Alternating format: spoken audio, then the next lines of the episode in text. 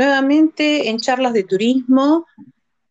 Estamos hoy con un guía de turismo, técnico en turismo y hotelería. Eh, fue creador y productor del programa de radio, turismo y ecología en Radio Splendid. Creó el primer circuito de Carlos Gardel. Eh, tiene además una militancia activa por el reconocimiento de la actividad del guía de turismo y trabajó arduamente por la ley de guías de la Ciudad de Buenos Aires. Actualmente trabaja en turismo receptivo y educativo, además tiene su página en Facebook del Foro Nacional de Guías de Turismo de Argentina. Él es oriundo de Gualeguaychú, pero porteño por adopción. Soy Malvina Gómez, guía de turismo de la Ciudad de Buenos Aires y periodista turística. Sin más presentaciones, los saludo. ¿Cómo estás, Carlitos? Bienvenido. Hola Malvina, muchas gracias por la invitación. Un, placer estar en contacto con vos. Bueno, gracias por darnos estos minutos y bueno, poder darle a conocer a la gente eh, un tema que, bueno, que para Buenos Aires es significativo, que es el tango, es Carlos Gardel, y por qué no hablar un poco también de tu trayectoria, porque es un guía de aquellos que tienen muchos, muchos años eh, trabajando en esto, ¿no? Sí, tal cual. Este, yo comencé oficialmente, digamos, en el turismo internacional en el Mundial de Fútbol de 1978, así que son muchos años de trayectoria en la que comencé con esta, esta pasión de ser guía de turismo. Qué bueno, siempre sale esta palabra, ¿no? La pasión, la pasión entre los guías. Este, creo que el 99% de quienes ejercemos este, tenemos pasión por el trabajo que hacemos, ¿no? Sí, tal cual, sí, sí. Eh, entiendo que es una, es una premisa de, del ser guía de turismo. Tenés que estar, sentirte y, a identificarte plenamente en la profesión, porque tiene muchos avatares, muchas desazones en la vida de nuestra profesión, este, siempre hay subidas y bajadas eh, y te hacen por momento este, dudar de, de, lo que decidiste ser. Y entonces de ahí es donde sacas esa, esa, esa potencia de permanecer, de quedarte, de insistir a través de esa pasión que es la que te mueve y te impulsa. Eh, así es, así es. Muchas veces tenemos esa sensación de decir, bueno, no, hasta acá llegamos, pero yo creo que es como un vicio. Cuando subimos a un ómnibus, a una lancha o, al, o, o nos ponemos enfrente de un grupo, es como las caras del teatro, ¿no? Eh, cambiamos la máscara, no las caras, digo, las máscaras, y, se nos van todos esos males. No sé si a vos te pasa. Sí, sí, sí, sí, totalmente. Yo creo que la mejor terapia que uno tiene a una ciudad por ahí tan confusa y tan agresiva como puede ser Buenos Aires, eh, la terapia es guiar, es estar ahí, en la ciudad de la eso, claro, eso es lo que te compensa, eso es lo que te compensa, porque no, no hay otra forma de sentirte pleno que con el, el pasajero escuchándote, un grupo de chicos prestándote atención, eh, todas esas posibilidades que tenemos como guías de poder canalizar eh, eh, nuestro trabajo, ¿no? Y así es, sí, sí, sentir que les estás mostrando lo tuyo a un extranjero o enseñándole in situ a un niño que te mira con esas caritas, viste, con, con esas ganas de, de, aprender que tienen, creo que es impagable eso. Igual nos tienen que pagar, por supuesto. Claro, y si no, ¿para qué estamos? Que no se lo tome claro, literal. Es el intercambio que tiene que haber, porque para eso es una profesión rentable, ¿no? Obvio, claro. Y, vos, Carlitos, eh, yo comenté que, porque me lo comentaste vos, que fuiste, bueno, sacaste, digamos, el, primer tour temático de, en relación al tango y a Carlos Gardel. ¿Nos querés contar un poquito de eso?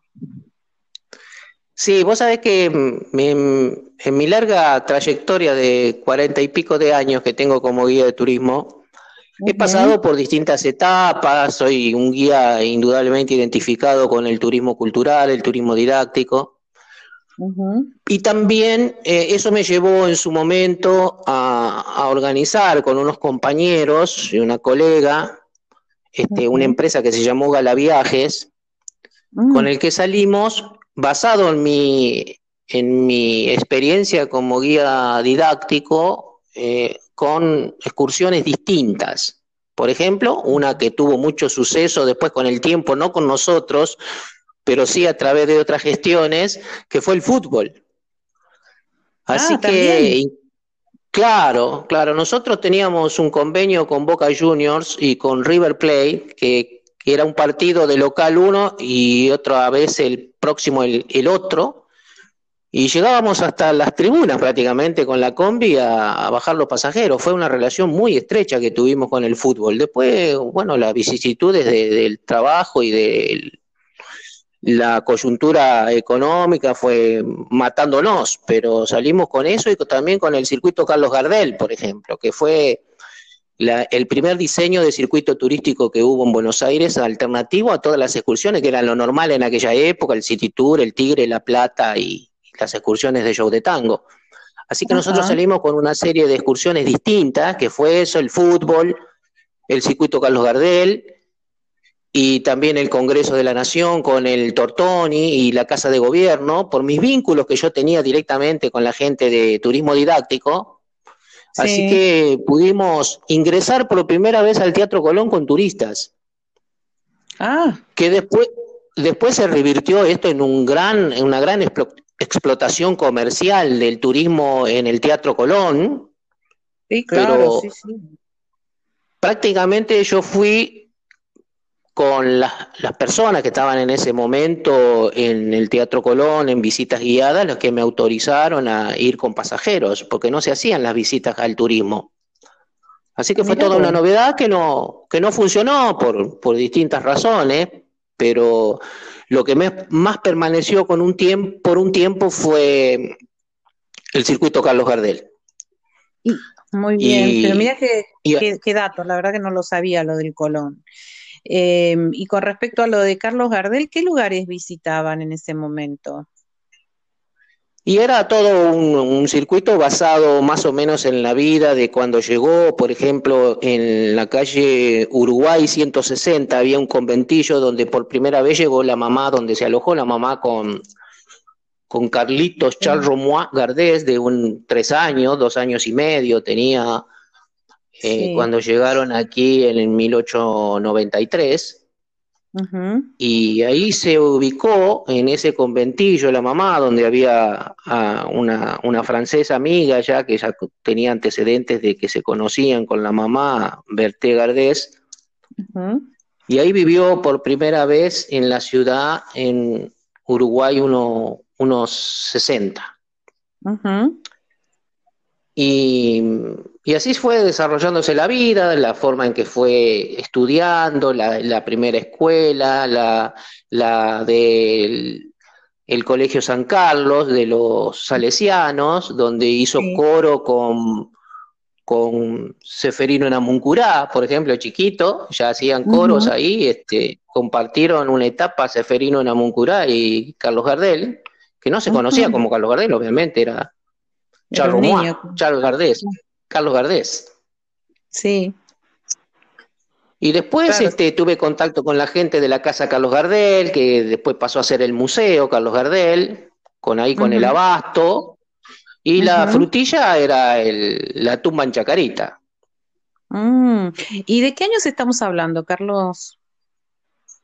Y estamos hablando mediados de los 80, ya por el 85, más 1985, 1986, más o ah. menos. Mira vos. Y en ese momento la casa, que fuera la casa, la última casa de Carlos Gardel, ¿en qué situación estaba? Y estaba cerrada. Ah. Este, porque venía de un, de un proceso de privatización, había estado como eh, propiedad de un señor, em, ahora no me acuerdo el apellido, pero había sido presidente del Club Morón de fútbol, que la había comprado y pero estaba cerrada, entonces en mi en mi pesquisa para hacer el circuito estuve hablando con quien era el, el señor que era el cuidador. Ajá y con él llegamos a un acuerdo de que como yo iba a ir de vez en cuando, esporádicamente, que no iba a ser un acoso permanente de ir con los pasajeros y me permitía entrar. Y, bueno, el señor me, abría la puerta, le mostrábamos la casa, que está totalmente distinta ahora, porque las refacciones que le hicieron para lo que hoy es el museo le cambió la estética a la casa que fue originalmente eh, la casa de Carlos Gardel, pero ah, te comento que fue la única que tuvo, ¿eh? Fue la única propiedad que tuvo Gardel, fue esa casa, ahí en Lloré 735. Claro, sí, sí, sí, sí, que es la que él pudo comprarle a su mamá. ¿Y eh, te acordás? ¿Podés describirla un poco así brevemente? No sé, pero yo me acuerdo la entrada, el patio, las habitaciones claro. alrededor. Eso es. Este, sí, el tipo de casa chorizo, ¿no? En el que tenés una, una galería con un pequeño patio en este caso y las habitaciones que eran desde la calle hacia el fondo y donde tenía su tallercito de, planchado cuando mm. ella vivió, que fue la última etapa de la vida de, Carlos Gardel también, porque en realidad esa casa fue de los últimos años. Este, claro. Y, y en la que sobrevivió después ahí Doña Berta, durante ah, su, su pena de haber perdido su hijo en 1935. Eh, así que bueno, era un recorrido que tenía que hablar mucho, porque el tema, íbamos al teatro, a la casa del teatro, al museo de Carlos Gardel, también al museo del teatro en el Teatro Cervantes.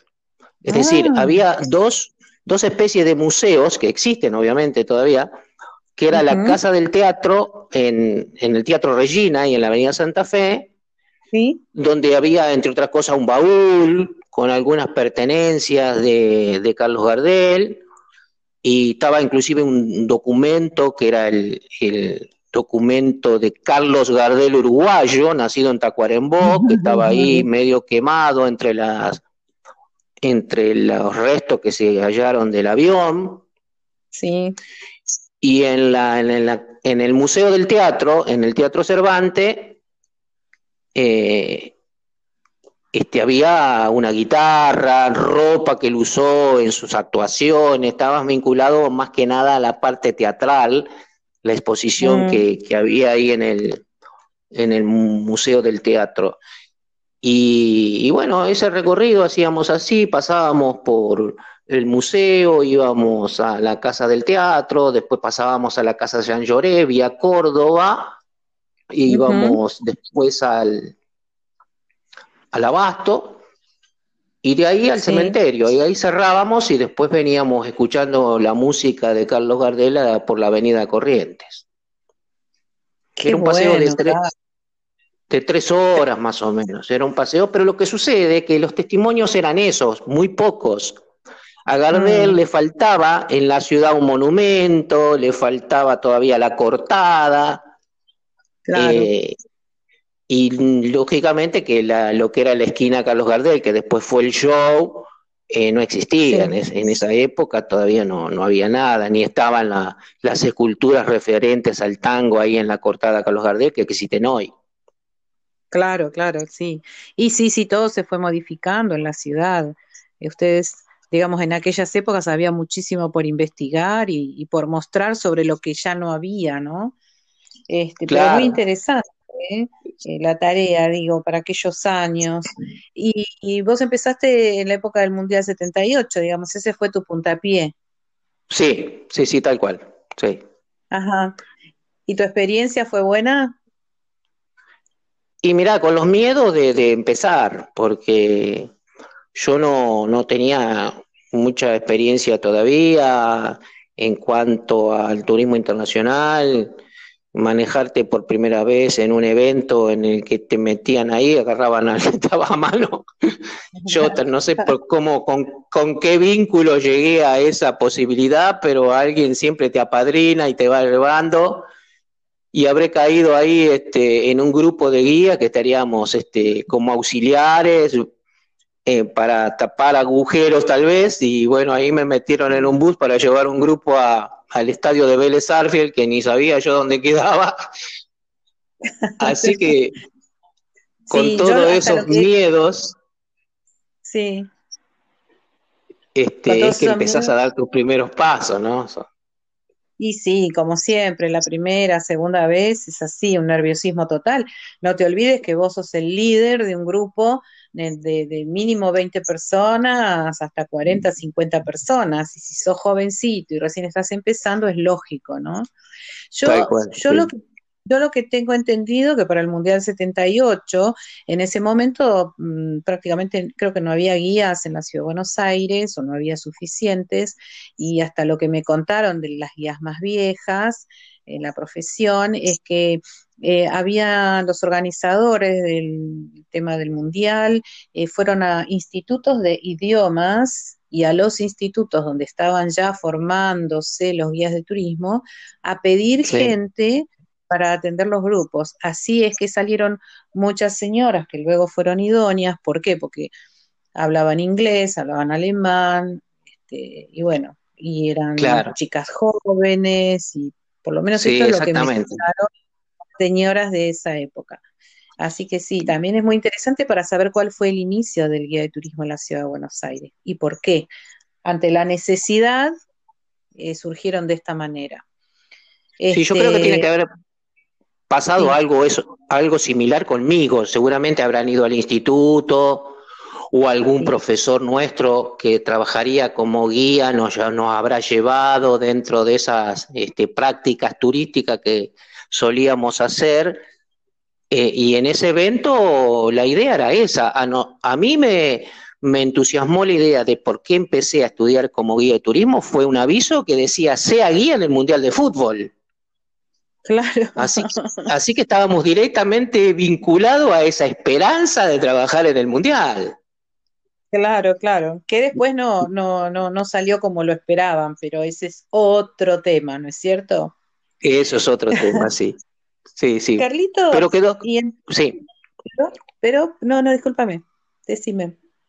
No, no, y que ahí quedó como la, la, perspectiva de, de, haber este, la anécdota, digamos, al pasar de que el debut mío oficialmente como guía de turismo en turismo internacional fue ese Mundial de Fútbol, ¿no? Y esa es la marca que yo tengo como fecha de mi inicio oficialmente como guía de turismo.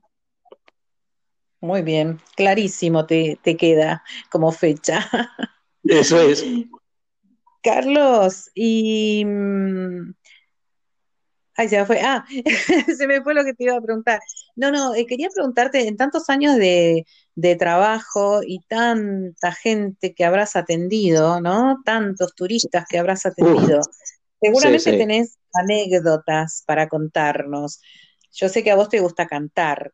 Vos me preguntaste el otro día si yo cantaba. No, yo no canto porque me da vergüenza, pero sé que hay guías que lo hacen y vos sos uno de ellos. Sí, sí, sí, sí. Pues sabés ¿Qué que... Mm, ¿Qué devolución tenés de los turistas? No, yo siempre, yo siempre les digo, yo no, yo soy guía de turismo, no soy cantor de tangos, pero en grupo. Es decir, este, eh, cuando canto tengo cierta aceptación, digamos, de la, más allá de la buena voluntad que ponen los pasajeros y la tolerancia que tienen para no establecer este eh, una guerra diplomática, me aceptan y me dicen, bueno, sí, Carlos, me aplauden y todo eso. Pero esto lo arrastro desde siempre, yo lo incorporé por esta relación que tiene Buenos Aires con el tango. Nosotros no tendríamos turismo tal vez en Buenos Aires si no fuera por el tango. Mm desde la parte, desde la parte de la esencia de Buenos Aires. Entonces, bueno, eh, dentro de mis posibilidades, eh, incorporé el hecho de cantarle a los pasajeros, por lo menos una vez de bienvenida, de despedida, un tango no le hace mal a nadie.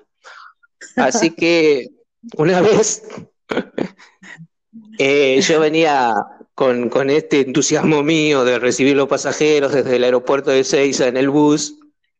Mm. Y, mi caballito de batalla, el, éxito mío es nostalgias. Ah, lindo. Entonces, es hermoso, sí, es un tango precioso. Entonces, yo le canto nostalgia viniendo desde el aeropuerto, así como una bienvenida, que sé yo, el guía les brinda, le abre las puertas a Buenos Aires, la ciudad del tango, y les canto nostalgia. Bueno, los pasajeros, lógicamente, por esa bondad que tienen, me aplauden, qué sé yo, se venía abajo la hinchada, tiraban los asientos por la ventana, qué sé yo. Y resulta que uno, uno de los pasajeros me dice, Carlos, uno, Carlos, uno. ¿De dónde eran los pasajeros? Perdón, ¿de dónde eran los pasajeros? Ah. Brasileros. A los brasileros les encanta el tango, te claro. Entonces, y conocen, conocen un montonazo de tango. Así que uno de los pasajeros me dice, Carlos, Carlos, uno, uno, uno. Y ay, le digo, qué hermoso, sí. Qué tango precioso, uno. Y le digo, bueno, uno busca lleno de esperanza. Digo, ah, pero no me acuerdo la letra. Me dice, no, me dice, uno y basta, Carlos. Así que esa anécdota me quedó hace treinta y pico de años, te aclaro que es inolvidable. Una, una anécdota hermosa que he tenido en mi profesión es esa. De las muchas que he tenido, pero esa es la sobresaliente. Por suerte no te afectó porque seguiste cantando. Yo sé que cuando volvés de la excursión de la estancia, les cantás todo el viaje de vuelta. Sí, sí, forma parte, forma parte. Ahora pongo un poco más de música también alterno, ¿viste? Porque ya los pasajeros estaban empezando a hacerle juicio a la agencia, entonces trato de no abusar. Pero realmente son momentos muy, muy lindos con los pasajeros y eso es lo que te decía de que es lo que te hace terapia de tu vida mm. cotidiana, el guiar, el ponerte frente al grupo, al establecer ese vínculo con, vínculo con los pasajeros, este, es de una relación preciosa, indudablemente. Claro, y además, bueno, es, un trabajo que tiene un contacto humano permanente y eso hace que aunque hagamos los mismos circuitos, eh, siempre eh, cada grupo, cada encuentro, cada día es diferente, ¿no? Y ahí está la diversidad. Sí, tal cual. Porque, bueno, a veces uno yo últimamente tengo un nicho de trabajo que son los rodoviarios este, brasileros. Los rodoviarios se les llama a la gente que no sabe, a aquellos ómnibus que vienen directamente de Brasil. A ellos les llaman rodoviarios. Claro. Y yo tengo ese nicho de trabajo. En los últimos años me he posicionado como guía receptivo de rodoviarios y, lógicamente que atiendo a montones de grupos que vienen a Buenos Aires, así que eh, aunque uno repita las excursiones, cada grupo, cada momento son diferentes y alternás con los pasajeros de manera distinta. Y eso también hace que uno se revitalice, se vaya reponiendo a cada excursión diferente, aunque el circuito sea el mismo, ¿no? Claro, claro, sí, sí, sí, sí, sí. Obviamente que ahí está, eh, digamos, este factor humano que hace que eh, no venga, como en cualquier trabajo, esta sensación de monotonía. Tal cual, tal cual. Eso es lo que tiene eh, nuestra profesión, ¿no? Que podemos alternar con, con distintas personas, en, aunque se repitan los circuitos turísticos en los que trabajamos, pero la, los diferentes grupos, las diferentes, los diferentes orígenes inclusive de los pasajeros en los que trabajaba. Yo, yo, he tenido mucho contacto con el turismo receptivo también en diferentes etapas de mi trabajo y lógicamente alternás con, con, pasajeros de España, de, de México, Colombia, todo el mercado latinoamericano. Algunas veces he trabajado en inglés también, pero no es mi fuerte pero todos son, son alternativas distintas y hace que, que, esta profesión sea muy dinámica también, indudablemente.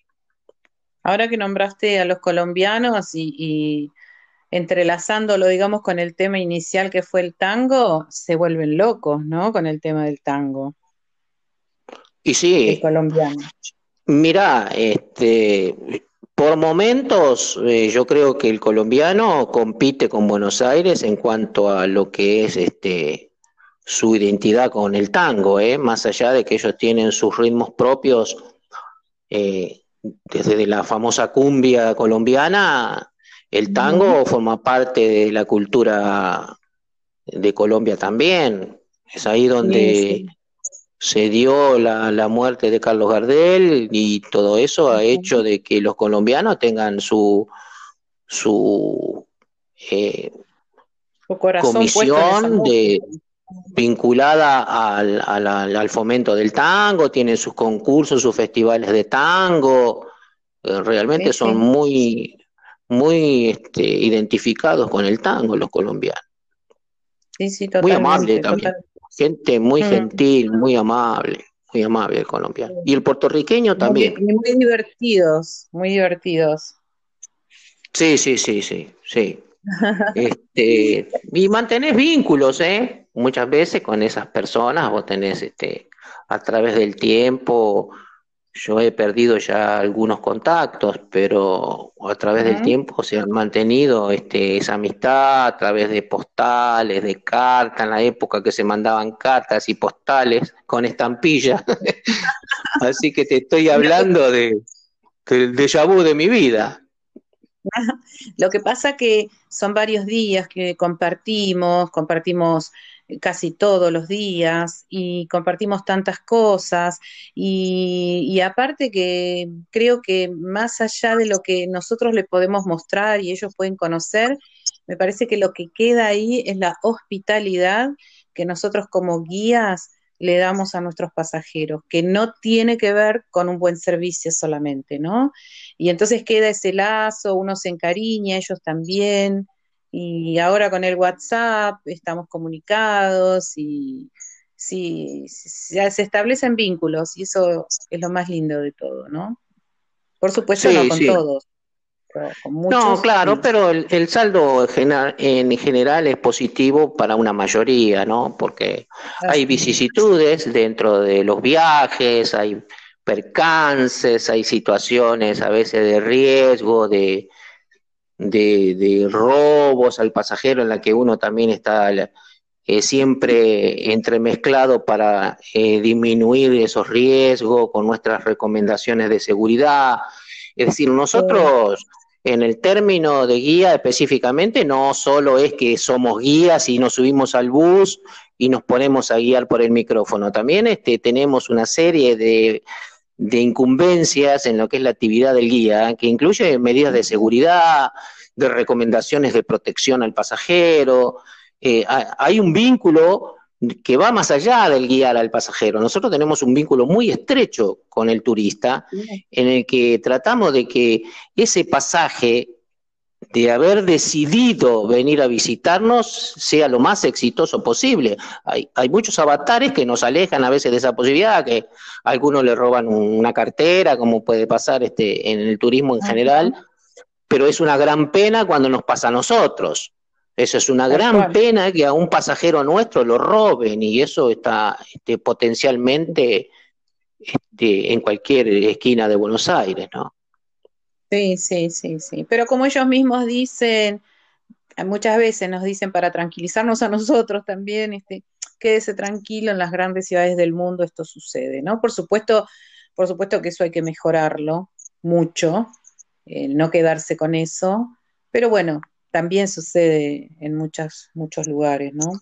Tenemos una ciudad hermosa y, y un país que la gente siempre se va muy encantada, por lo menos es la experiencia que creo que casi todos tenemos, ¿no? De nuestros pasajeros, se van enloquecidos con el país. Carlitos, el tiempo es tirano. Este, Yo hago de cuenta que estamos en una mesita tomando un café y conversando y por ahí me olvido de que estamos grabando un programa. Eh, me gustaría, vos tenés un lema, Carlos, que a mí me gusta mucho y como para terminar el programa me gustaría que lo digas porque está muy bueno y luego nos saludaremos. Cómo no, sí, el lema de, mi vida como guía de turismo es que nosotros que somos grandes difusores culturales de nuestro país, de nuestras regiones, eh, que queremos mostrar, los atractivos que tenemos, eh, yo me baso en el lema que hay que conocer para querer y hay que querer para preservar. Eso es fundamental en un atractivo turístico de cualquier región, de cualquier lado de nuestro país y más allá en el mundo, si querés, pero hay que preservar el atractivo y hay que cuidarlo. Para eso tenés que quererlo. Exactamente, exactamente. Carlitos, un placer como siempre charlar con vos. Hacía mucho que no hablábamos, este, hoy hablamos por partida doble e incluso por el foro. Está bravo el foro. Foro, sí, sí, sí. Eh, te dejo un beso enorme, muchísimas gracias por aceptar esta entrevista. Cuídate y ya nos estaremos viendo nuevamente por, por la ciudad trabajando como corresponde. Sí, sí, ojalá que sea lo antes posible.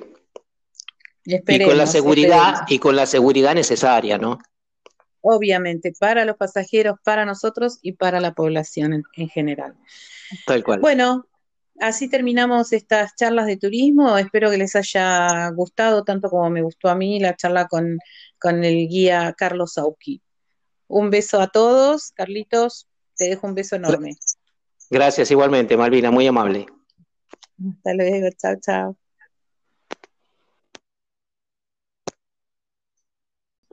Nuevamente en charlas de turismo, estamos hoy con un guía de turismo, técnico en turismo y hotelería. Eh, fue creador y productor del programa de radio, turismo y ecología en Radio Splendid. Creó el primer circuito de Carlos Gardel eh, tienen además una militancia activa por el reconocimiento de la actividad del guía de turismo y trabajó arduamente por la ley de guías de la Ciudad de Buenos Aires. Actualmente trabaja en turismo receptivo y educativo, además tiene su página en Facebook del Foro Nacional de Guías de Turismo de Argentina. Él es oriundo de Gualeguaychú, pero porteño por adopción. Soy Malvina Gómez, guía de turismo de la Ciudad de Buenos Aires y periodista turística. Sin más presentaciones, los saludo. ¿Cómo estás, Carlitos? Bienvenido. Hola, Malvina, muchas gracias por la invitación. Un, placer estar en contacto con vos. Bueno, gracias por darnos estos minutos y bueno, poder darle a conocer a la gente eh, un tema que, bueno, que para Buenos Aires es significativo, que es el tango, es Carlos Gardel, y por qué no hablar un poco también de tu trayectoria, porque es un guía de aquellos que tienen muchos, muchos años eh, trabajando en esto, ¿no? Sí, tal cual. Este, yo comencé oficialmente, digamos, en el turismo internacional en el Mundial de Fútbol de 1978, así que son muchos años de trayectoria en la que comencé con esta, esta pasión de ser guía de turismo. Qué bueno, siempre sale esta palabra, ¿no? La pasión, la pasión entre los guías. Este, creo que el 99% de quienes ejercemos este, tenemos pasión por el trabajo que hacemos, ¿no? Sí, tal cual, sí, sí. Eh, entiendo que es una, es una premisa de, del ser guía de turismo. Tenés que estar, sentirte y, identificarte plenamente en la profesión, porque tiene muchos avatares, muchas desazones en la vida de nuestra profesión, este, siempre hay subidas y bajadas eh, y te hacen por momento este, dudar de, lo que decidiste ser. Y entonces de ahí es donde sacas esa, esa, esa potencia de permanecer, de quedarte, de insistir a través de esa pasión que es la que te mueve y te impulsa.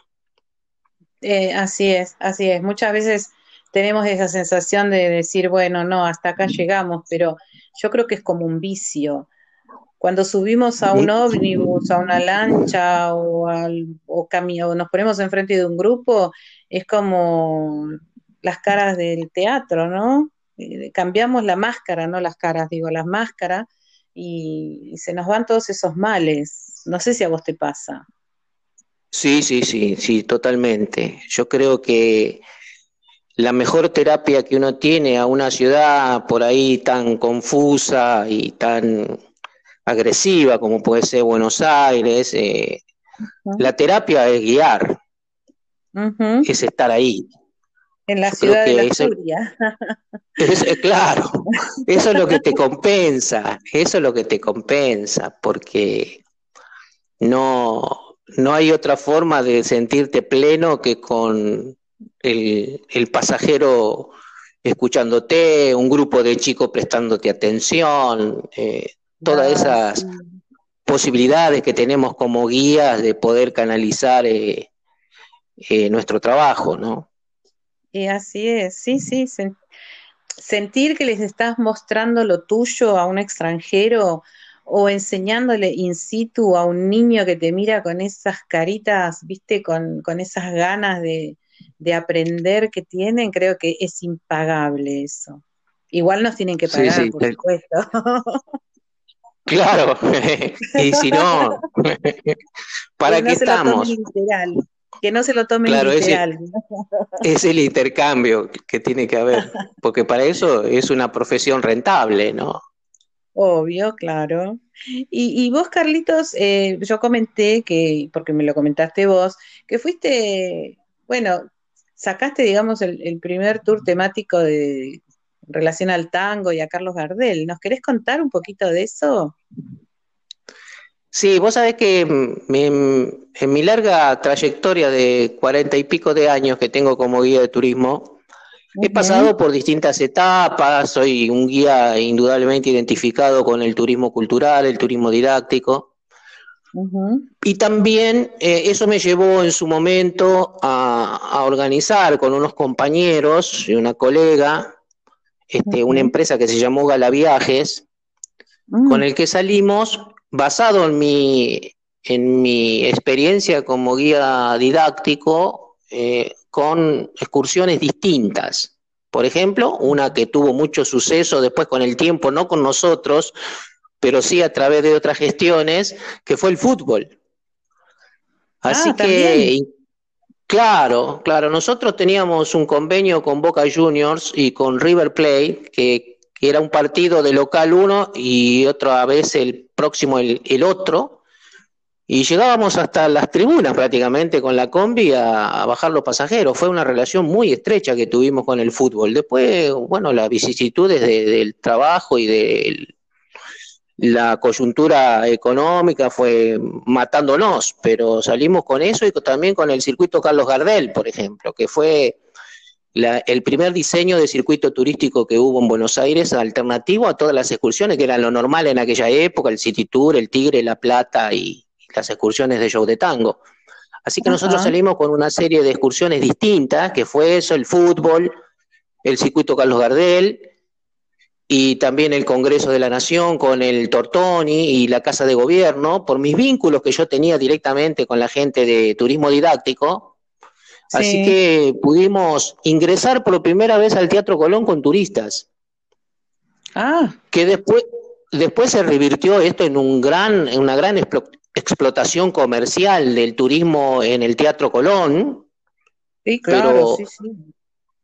Prácticamente yo fui con las, personas que estaban en ese momento en el Teatro Colón, en visitas guiadas, los que me autorizaron a ir con pasajeros, porque no se hacían las visitas al turismo.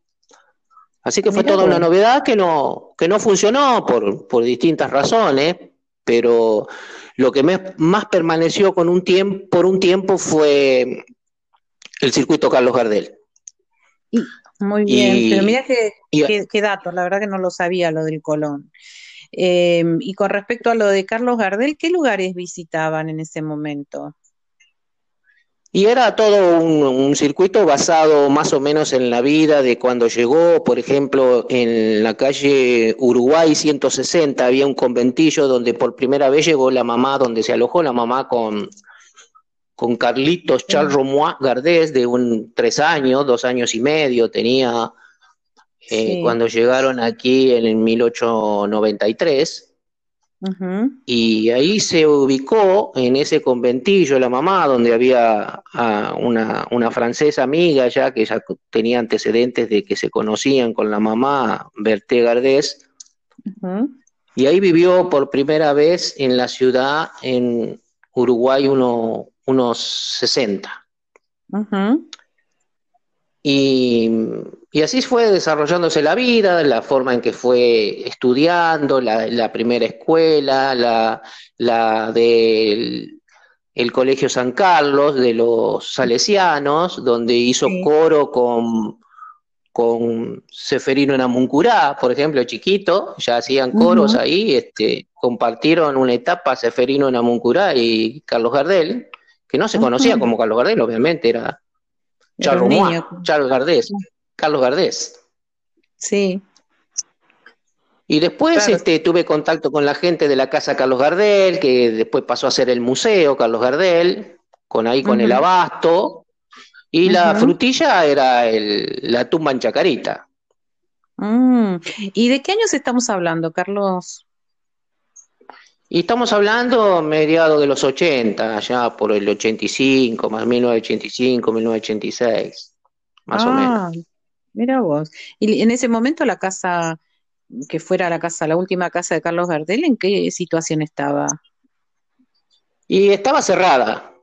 Ah. Este, porque venía de un, de un proceso de privatización, había estado como eh, propiedad de un señor eh, ahora no me acuerdo el apellido, pero había sido presidente del Club Morón de fútbol, que la había comprado y pero estaba cerrada, entonces en mi en mi pesquisa para hacer el circuito estuve hablando con quien era el, señor que era el cuidador.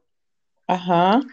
Y con él llegamos a un acuerdo de que como yo iba a ir de vez en cuando, esporádicamente, que no iba a ser un acoso permanente de ir con los pasajeros y me permitía entrar. Y, bueno, el señor me, abría la puerta, le mostrábamos la casa, que está totalmente distinta ahora, porque las refacciones que le hicieron para lo que hoy es el museo le cambió la estética a la casa que fue originalmente eh, la casa de Carlos Gardel, pero ah, te comento que fue la única que tuvo, ¿eh? Fue la única propiedad que tuvo Gardel, fue esa casa, ahí en Jean Lloré 735. Claro, sí, sí, sí, sí, que es la que él pudo comprarle a su mamá. ¿Y eh, te acordás? ¿Podés describirla un poco así brevemente? No sé, porque yo me acuerdo la entrada, el patio, las habitaciones claro. alrededor. Eso es. Este, sí, el tipo de casa chorizo, ¿no? En el que tenés una, una galería con un pequeño patio en este caso y las habitaciones que eran desde la calle hacia el fondo, y donde tenía su tallercito de, planchado cuando mm. ella vivió, que fue la última etapa de la vida de, Carlos Gardel también, porque en realidad esa casa fue de los últimos años. Este, claro. Y, en la que sobrevivió después ahí Doña Berta, durante ah, su, su pena de haber perdido su hijo en 1935. Eh, así que bueno, era un recorrido que tenía que hablar mucho, porque el tema, íbamos al teatro, a la Casa del Teatro, al Museo de Carlos Gardel, también al Museo del Teatro en el Teatro Cervantes. Es decir, ah. había dos, dos especies de museos que existen obviamente todavía, que era la Casa del Teatro en, en, el Teatro Regina y en la Avenida Santa Fe, ¿Sí? donde había, entre otras cosas, un baúl con algunas pertenencias de, de Carlos Gardel y estaba inclusive un documento que era el, documento de Carlos Gardel uruguayo, nacido en Tacuarembó, que estaba ahí medio quemado entre las entre los restos que se hallaron del avión. Sí. Y en la, en, la, en el Museo del Teatro, en el Teatro Cervantes, eh, este, había una guitarra, ropa que él usó en sus actuaciones, estaba vinculado más que nada a la parte teatral, la exposición mm. que, había ahí en el, en el Museo del Teatro. Y, bueno, ese recorrido hacíamos así, pasábamos por el museo, íbamos a la Casa del Teatro, después pasábamos a la Casa Jean Lloré, vía Córdoba, y íbamos después al, al abasto y de ahí al cementerio, y ahí cerrábamos y después veníamos escuchando la música de Carlos Gardela por la avenida Corrientes. Era un paseo de, tres, de tres horas más o menos, era un paseo, pero lo que sucede es que los testimonios eran esos, muy pocos. A Gardel mm. le faltaba en la ciudad un monumento, le faltaba todavía la cortada.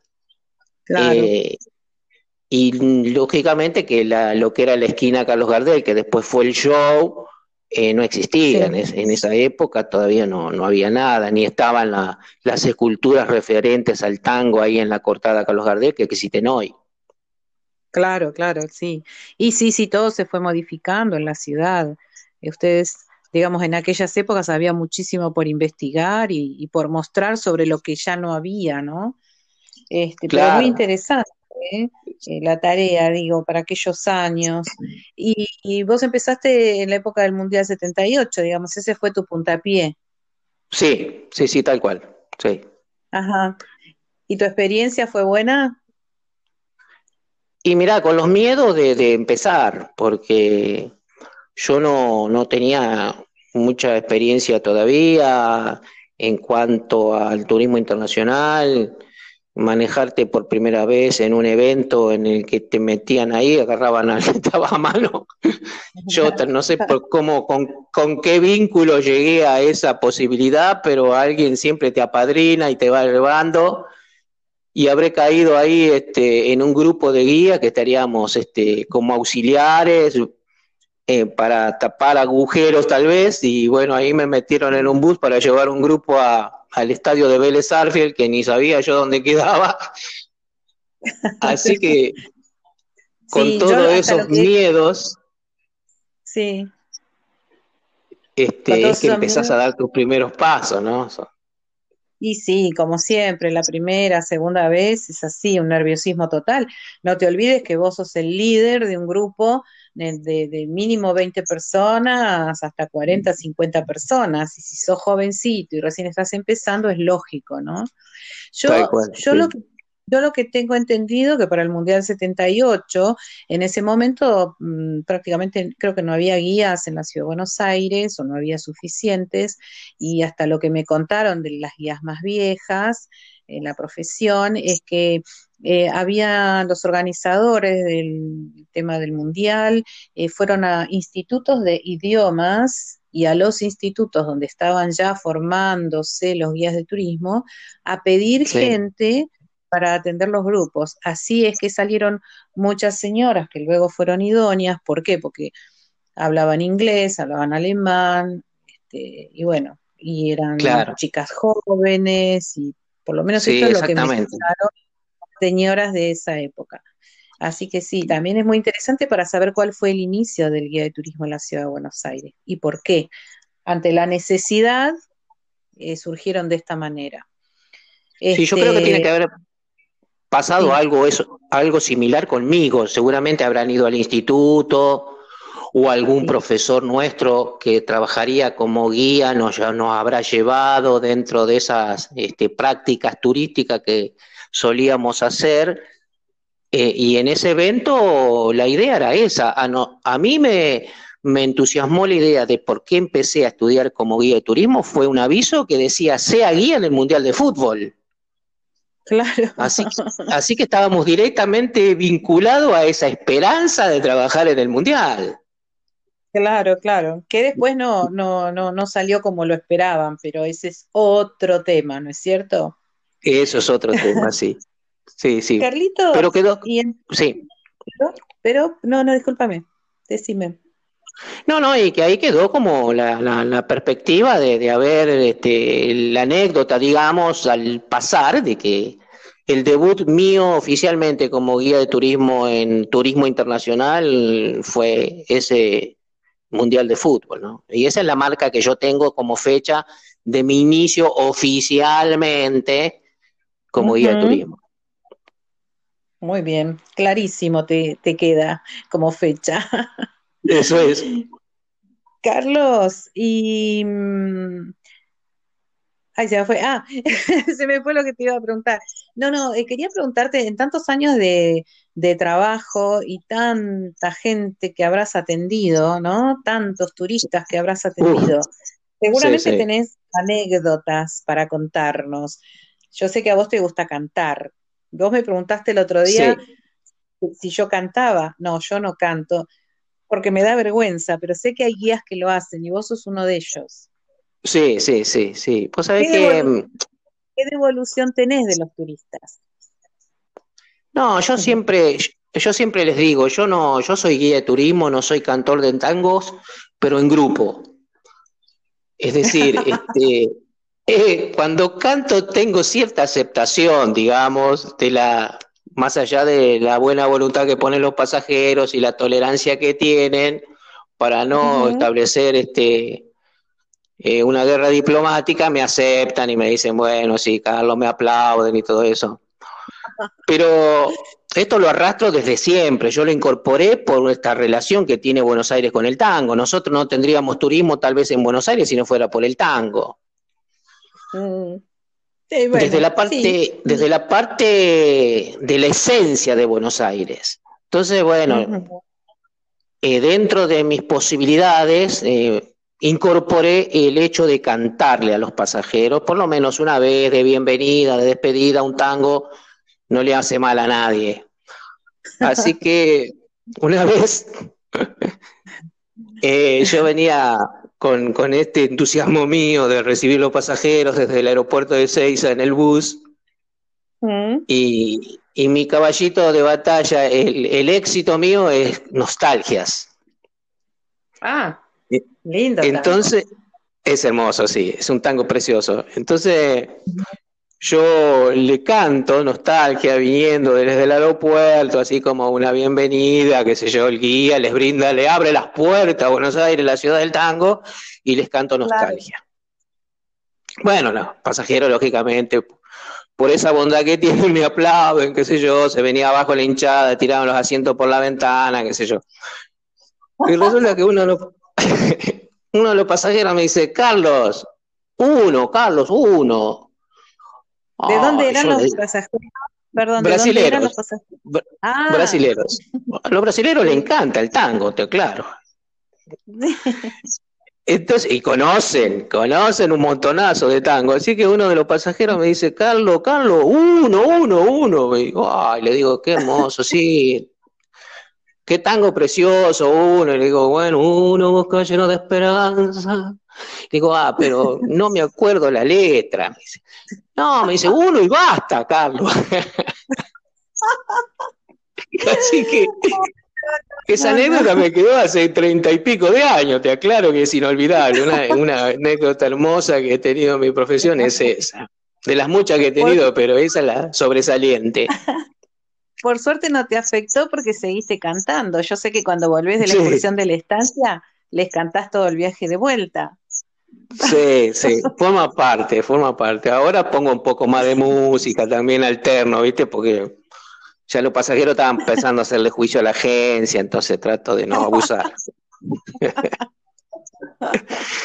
Pero realmente son momentos muy, muy lindos con los pasajeros y eso es lo que te decía de que es lo que te hace terapia de tu vida mm. cotidiana, el guiar, el ponerte frente al grupo, al establecer ese vínculo con, vínculo con los pasajeros, este, es de una relación preciosa, indudablemente.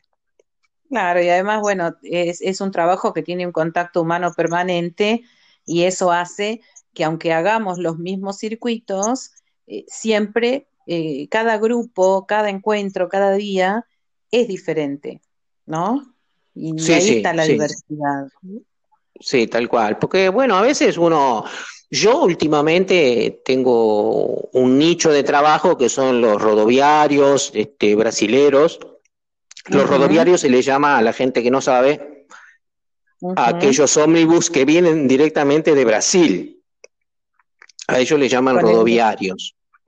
Claro. Y yo tengo ese nicho de trabajo. En los últimos años me he posicionado como guía receptivo de rodoviarios y y lógicamente que atiendo a, montones de grupos que vienen a Buenos Aires, así que eh, aunque uno repita las excursiones, cada grupo, cada momento son diferentes y alternás con los pasajeros de manera distinta.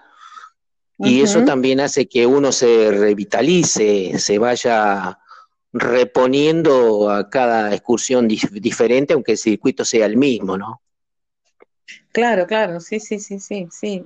Obviamente que ahí está, eh, digamos, este factor humano que hace que eh, no venga, como en cualquier trabajo, esta sensación de monotonía.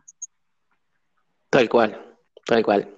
Eso es lo que tiene eh, nuestra profesión, ¿no? Que podemos alternar con, distintas personas, en, aunque se repitan los circuitos turísticos en los que trabajamos, pero la, los diferentes grupos, las diferentes, los diferentes orígenes inclusive de los pasajeros en los que trabajás. Yo, yo, he tenido mucho contacto con el turismo receptivo también en diferentes etapas de mi trabajo y lógicamente alternás con, con, pasajeros de España, de, de México, Colombia, todo el mercado latinoamericano, algunas veces he trabajado en inglés también, pero no es mi fuerte.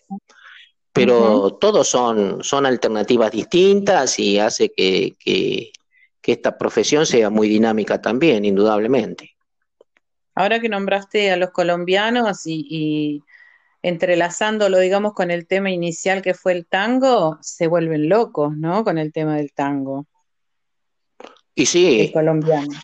Mira, este, por momentos eh, yo creo que el colombiano compite con Buenos Aires en cuanto a lo que es este su identidad con el tango, ¿eh? más allá de que ellos tienen sus ritmos propios, eh, desde la famosa cumbia colombiana el tango forma parte de la cultura de Colombia también. Es ahí donde se dio la, muerte de Carlos Gardel y todo eso ha hecho de que los colombianos tengan su su, eh, comisión de vinculada al, al, fomento del tango, tienen sus concursos, sus festivales de tango, eh, realmente son muy muy este, identificados con el tango los colombianos. Sí, sí, muy amable también. Gente muy mm. gentil, muy amable, muy amable el colombiano. Y el puertorriqueño también. Muy, divertidos, muy divertidos. Sí, sí, sí, sí, sí. este, y mantenés vínculos, ¿eh? Muchas veces con esas personas vos tenés este, a través del tiempo yo he perdido ya algunos contactos, pero a través del tiempo se han mantenido este, esa amistad a través de postales, de cartas, en la época que se mandaban cartas y postales con estampillas. Así que te estoy hablando de, del déjà vu de mi vida. Lo que pasa que son varios días que compartimos, compartimos casi todos los días y compartimos tantas cosas y, aparte que creo que más allá de lo que nosotros le podemos mostrar y ellos pueden conocer, me parece que lo que queda ahí es la hospitalidad que nosotros como guías le damos a nuestros pasajeros, que no tiene que ver con un buen servicio solamente, ¿no? Y entonces queda ese lazo, uno se encariña, ellos también, y ahora con el WhatsApp estamos comunicados y sí, se establecen vínculos y eso es lo más lindo de todo, ¿no? Por supuesto no con todos. con muchos, no, claro, pero el, saldo en general es positivo para una mayoría, ¿no? Porque hay vicisitudes dentro de los viajes, hay percances, hay situaciones a veces de riesgo, de, de, robos al pasajero en la que uno también está eh, siempre entremezclado para eh, disminuir esos riesgos con nuestras recomendaciones de seguridad. Es decir, nosotros en el término de guía específicamente no solo es que somos guías y nos subimos al bus y nos ponemos a guiar por el micrófono, también este, tenemos una serie de de incumbencias en lo que es la actividad del guía, que incluye medidas de seguridad, de recomendaciones de protección al pasajero.